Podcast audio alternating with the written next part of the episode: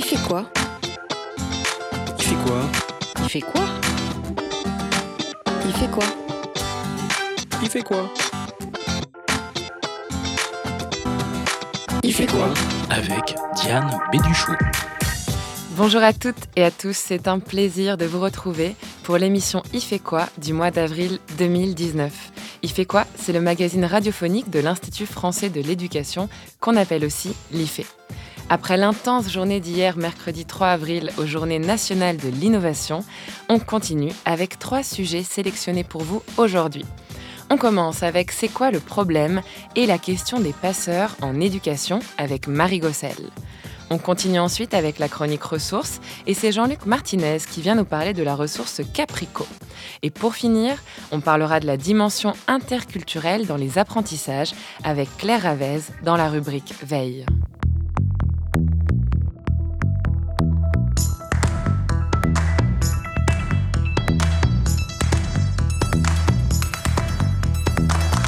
Dans son double numéro du mois de mars et d'avril, la revue française de pédagogie s'est penchée sur le thème des passeurs en éducation.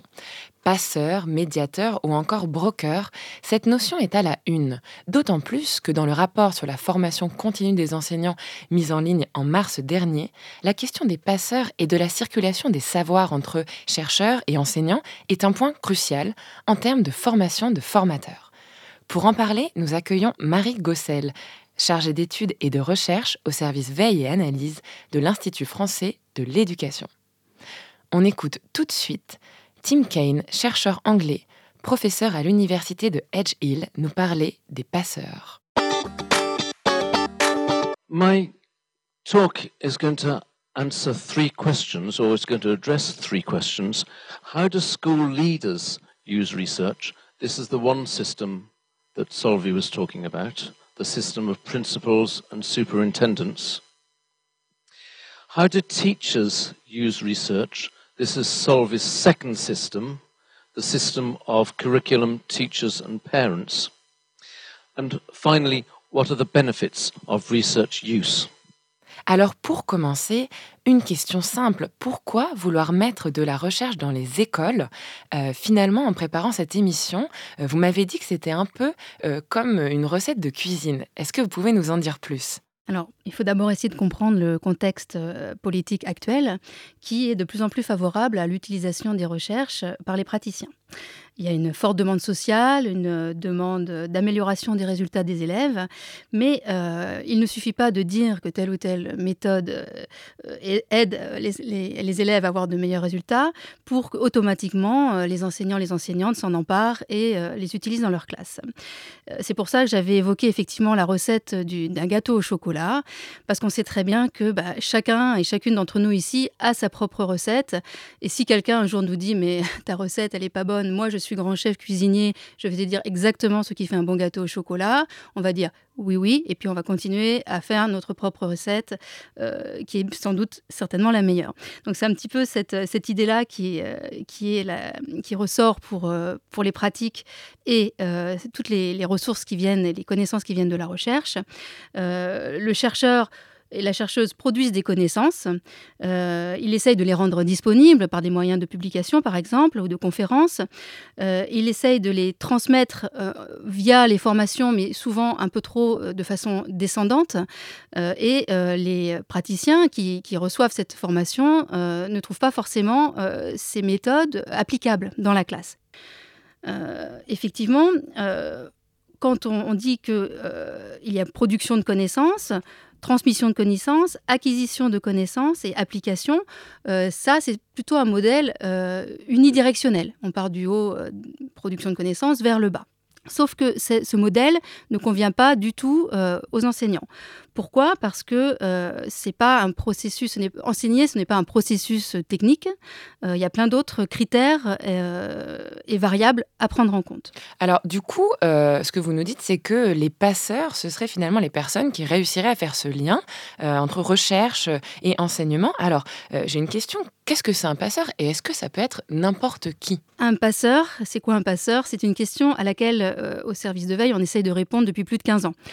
Euh, on pense aujourd'hui qu'un passeur, c'est une, personne ou un, collectif, une institution qui euh, essaye de traduire, une, une forme de, traduction des résultats de la recherche sous, sous une forme avec laquelle les enseignants seraient plus, plus à même de travailler. Donc, pour mettre en relation les professionnels de l'éducation, euh, les professionnels de terrain et les résultats de la recherche, euh, nous, on estime euh, qu'il faudrait peut-être créer un lien. Et ce lien, c'est ce, ceux ou ces passeurs qui permettraient d'amener finalement une cohérence entre ce que peuvent utiliser les enseignants, ce que peuvent utiliser les enseignants, et les résultats de la, de la recherche. Un passeur, ça peut être euh, effectivement euh, un formateur, mais un formateur qui euh, ne transmettrait pas un savoir comme ça directement issu des recherches, mais qui plutôt se poserait la question de c'est quoi le problème? C'est un très bon titre d'émission d'ailleurs, pour savoir en fait quels sont les besoins et les attentes des praticiens dans la classe pour ensuite amener un éclairage sur ce qui pourrait les aider. Donc il faut effectivement ce véritable dialogue des deux côtés. Euh, et pour trouver des passeurs, eh bien, euh, on peut partir à l'étranger, et notamment en Angleterre ou en Norvège, où on trouve déjà des centres de savoir, des learning centers, knowledge centers. Qu'est-ce que c'est exactement, Marie? Alors effectivement, euh, cette notion est parfois plus institutionnalisée dans d'autres pays. Euh, comme c'est le cas en Angleterre avec euh, l'Education Endowment Foundation, qui est une institution qui a financé euh, depuis déjà plusieurs années, depuis 2012, il me semble, financé avec des budgets vraiment conséquents, des recherches à l'intérieur des établissements. C'est-à-dire qu'on demande aux établissements d'accueillir un certain nombre de chercheurs et c'est un travail collectif qui est organisé à l'intérieur de l'établissement. Euh, pour l'instant, euh, ces recherches sont toujours en cours, euh, mais ça a permis de former, par exemple, ce qu'on appelle des teaching schools, qui sont des établissements pilotes et qui peuvent eux-mêmes organiser maintenant des formations continues envers tous les enseignants. Également, on a une autre forme de, passeur, c'est le Knowledge Center norvégien, qui permet en fait de mettre au point des expériences dans les établissements, pareil sous forme de financement et d'accompagnement. Donc en fait, ces, institutions euh, sont une forme de, pilotage euh, pédagogique, je dirais, euh, vers, vers, vers, les populations enseignantes. ce qu'il faut savoir aussi, c'est qu'en Angleterre, l'évaluation des établissements et des résultats des élèves est très très prégnante, ce qui implique que les, établissements montrent des résultats de réussite. voilà, qui soient conséquents. donc la pression est forte et d'où le fait que ces échelons intermédiaires soient, euh, soient présents euh, sur le terrain. Et euh, donc ces expériences qui sont mises en place dans des établissements, l'intérêt, ce serait peut-être de pouvoir les transmettre, les diffuser. Qu'en est-il justement de cette réplicabilité des résultats de la recherche? Est-ce que les recherches qui sont faites dans des établissements, concrètement, sont diffusées ensuite à l'échelle du pays? En Angleterre, effectivement, ces, fonctions sont donc d'intermédiaires sont bien plus développées qu'en France. En France, on, nous, la question se pose vraiment aujourd'hui. Euh, il y a plusieurs acteurs qui peuvent pour l'instant jouer ce rôle, mais je le rappelle, qui n'est pas, pas un rôle institutionnalisé, c'est-à-dire formalisé en tant que tel. Donc on a parlé des formateurs, on, a parlé, on peut parler aussi des inspecteurs. Et puis, euh, effectivement, euh, par exemple, l'Institut français d'éducation, qui regroupe par ailleurs des formateurs et des experts dans ces, de ces questions, peuvent jouer ce rôle. Alors c'est vrai que pourquoi on demande à, ces médiateurs, à ces passeurs euh, euh, d'être présents, c'est parce qu'aujourd'hui en France, les recherches sont quand même très peu accessibles euh, et que ces lieux de passage donc ne sont pas institutionnalisés. Il faut des lieux de médiation, il faut les créer et qu'il n'y a pas de, mise en commun d'expertise issue des pratiques. Et donc c'est un peu ça qu'on essaye de mettre en place.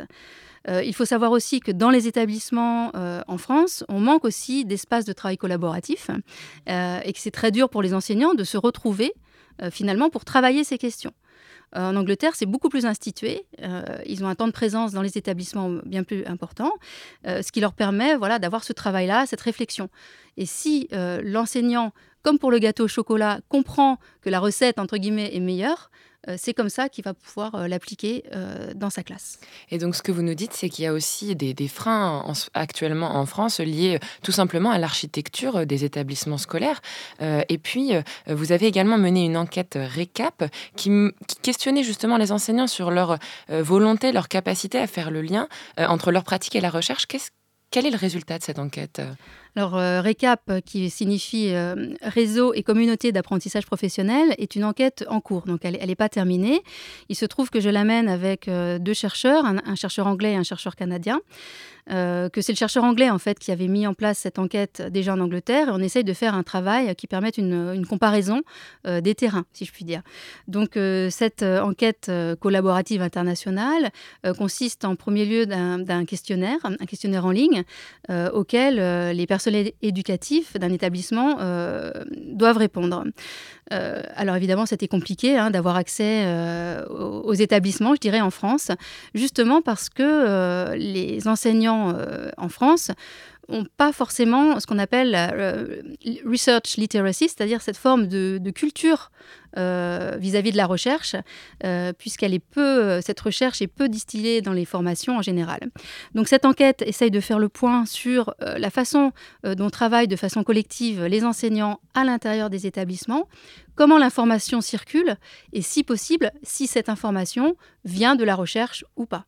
Alors, euh, j'avoue pour l'instant, les résultats euh, sont un peu, euh, je dirais, un peu difficiles à analyser parce que déjà, il y a eu des fois peu de participation à cette enquête, sachant que l'idéal pour nous était que l'ensemble d'un établissement participe pour avoir finalement une cartographie un peu complète de tous les professionnels éducatifs dans un établissement, que ce soit école, une école ou un collège ou même un lycée. Merci beaucoup Marie. Et pour nos auditeurs qui sont déjà prêts à étudier de nouvelles recettes de gâteaux au chocolat ou à en changer, eh bien, vous pourrez trouver de nombreuses ressources sur cette question des passeurs sur notre site de Cas d'école.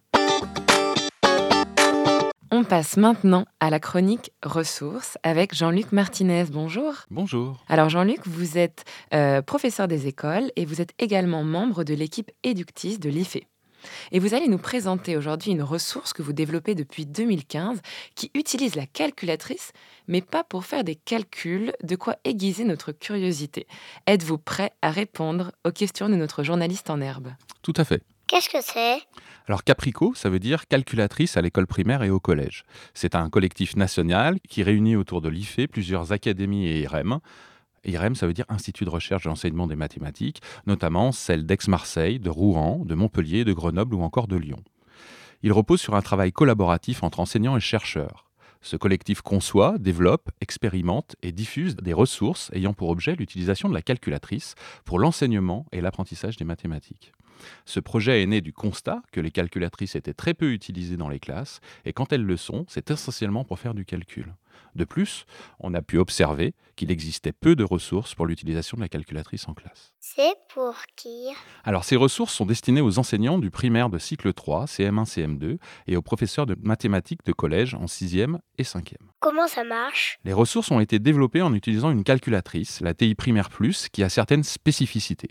Par exemple, cette calculatrice possède un mode exercice qui permet d'invalider ou de valider des recherches mais sans donner le résultat. Je peux également choisir le domaine numérique dans lequel je veux travailler, les nombres entiers, les nombres décimaux ou les fractions.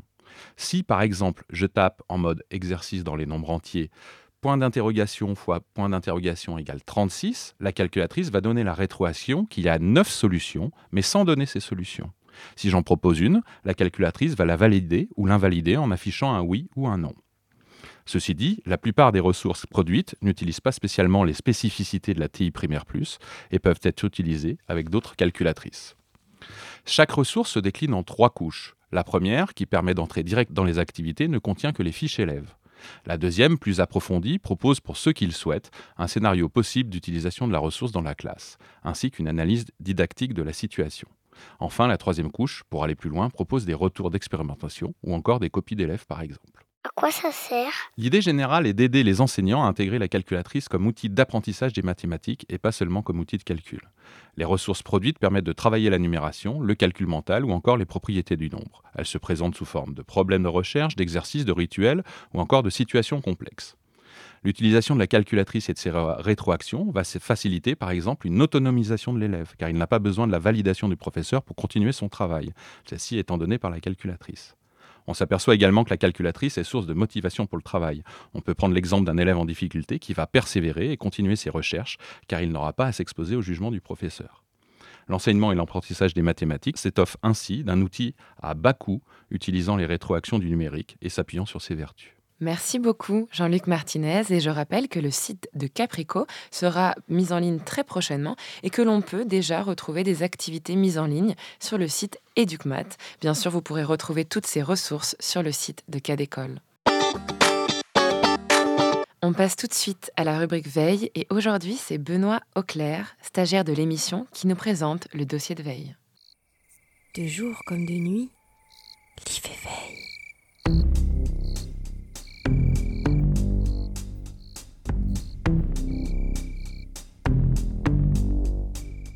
Aujourd'hui, nous allons plonger dans un dossier de veille de l'IFE rédigé par Claire Ravez, chargée d'études et de recherche au service veille et analyse à l'Institut français d'éducation. Nous allons nous promener entre les lignes, picorer les mots, caresser les idées, sauter de page en page pour découvrir ce dossier. Êtes-vous prêts? Participer au développement de la compétence interculturelle chez les élèves.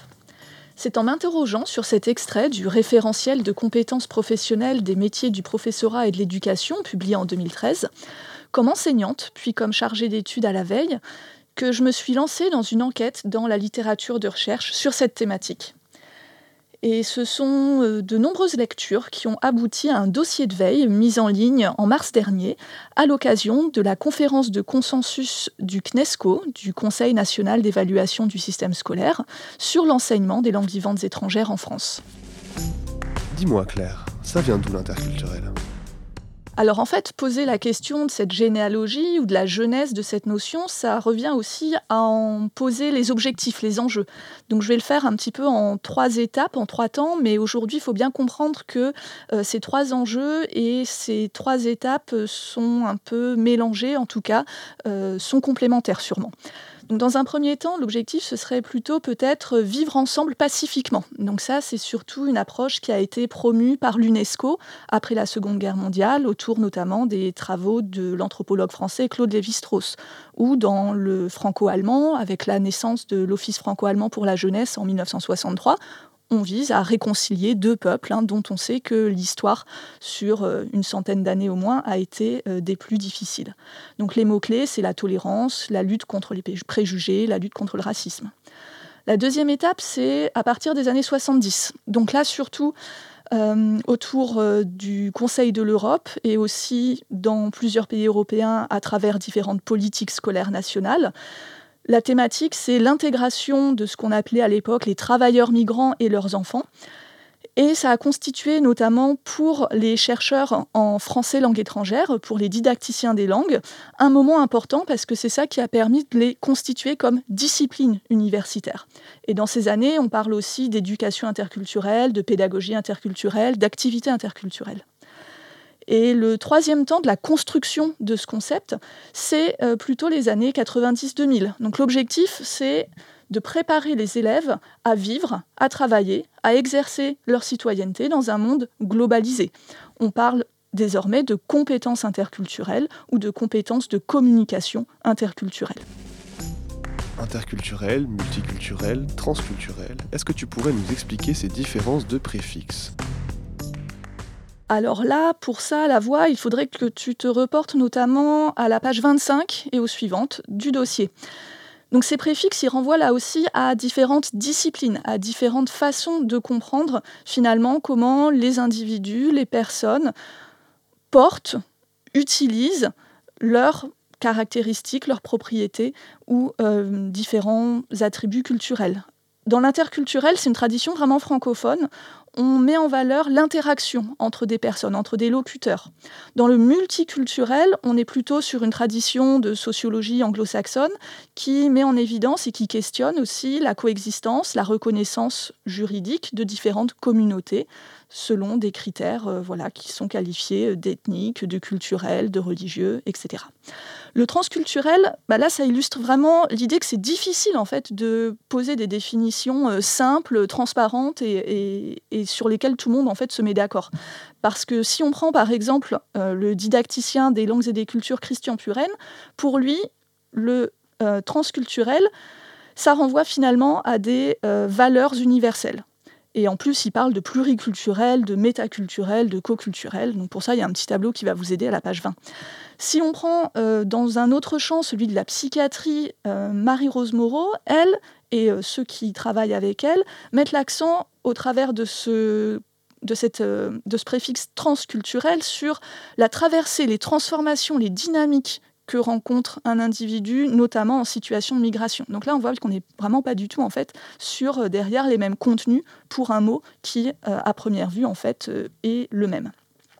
Et si on élargit un petit peu la réflexion cette fois à la dimension internationale, hein, ce qui est important dans nos dossiers de veille, bah, on se rend compte que interculturel ou multiculturel, bah, selon les différents espaces, ça n'a pas forcément non plus le même sens. Donc là, il y a un encadré, page 26, sur euh, l'éducation bilingue interculturelle en Amérique latine. après, je ne parle pas espagnol, mais euh, d'après ce que j'ai compris de mes lectures en français, bah, cette éducation interculturelle, peut-être que d'autres la qualifieraient de multiculturelle au final. Et ça donne quoi dans la classe et pour le professeur, tout ça, Claire? Alors, bah, si on revient un petit peu à cette euh, compétence de l'enseignant, que j'ai cité euh, en début d'interview, on peut se demander s'il n'y a pas une forme de division du travail en fait au sein de la communauté éducative. Ce seraient les enseignants de langues vivantes étrangères qui auraient plus que d'autres à prendre en charge cette, euh, injonction, notamment dans le cadre d'une compétence plus large qui s'intitule Utiliser une langue vivante étrangère dans les situations exigées par son métier. Donc pour les enseignants de langue vivante ou de langue, de langue vivante régionale et de langue vivante étrangère, ça passe par des programmes hein, qui actuellement mettent en valeur une approche culturelle au sens large.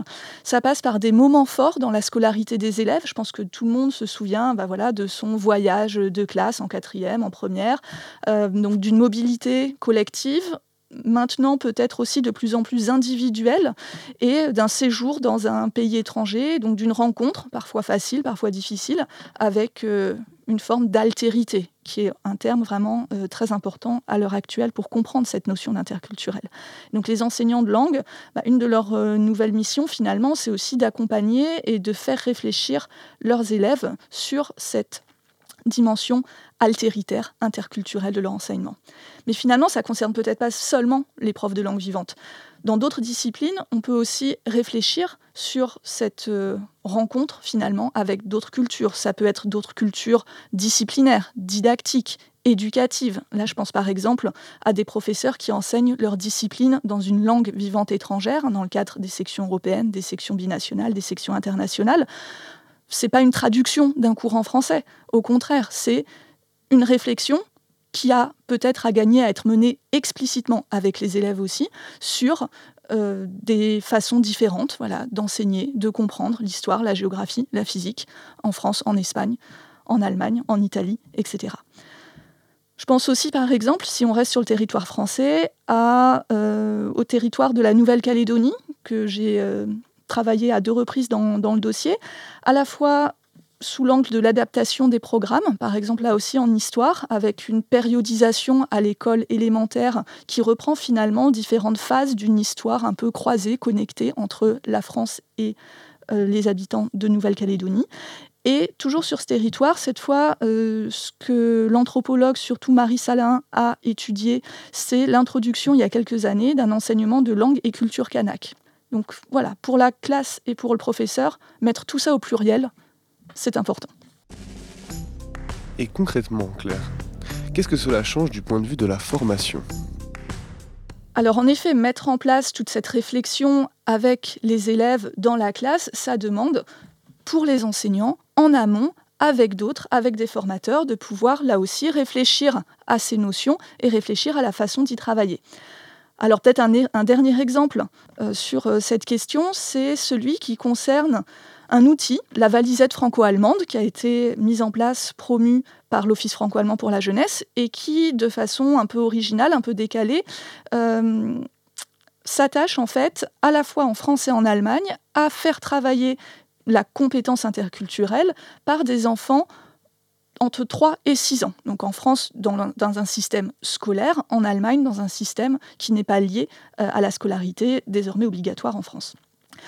Et là, euh, Julia Putschke, donc une didacticienne allemande, a observé en formation comment les formateurs amenaient cette question d'interculturel après y avoir eux-mêmes ou elles-mêmes été formés. Et finalement, elle a mis en, évidence trois dimensions. Donc pour certains, pour certaines, c'est surtout des apports de contenu qu'on dirait un petit peu civilisationnel. Hein, c'est quoi ce qui est typiquement allemand? Un petit déjeuner allemand. Pour d'autres, c'est une approche plutôt comparatiste, franco-allemande. Mais dans les deux cas, il y a peut-être l'écueil hein, du culturalisme ou de l'essentialisation des personnes et des cultures. Donc ça, c'est des écueils que les chercheurs vraiment mettent en évidence depuis des dizaines d'années dès qu'on parle un peu d'interculturel.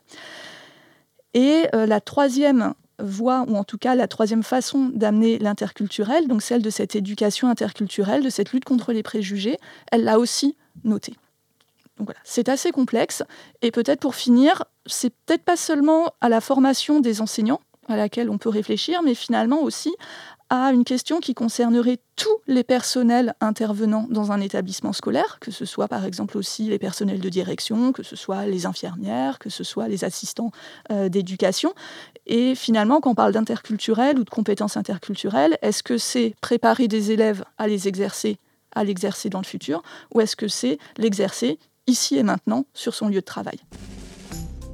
Merci Claire.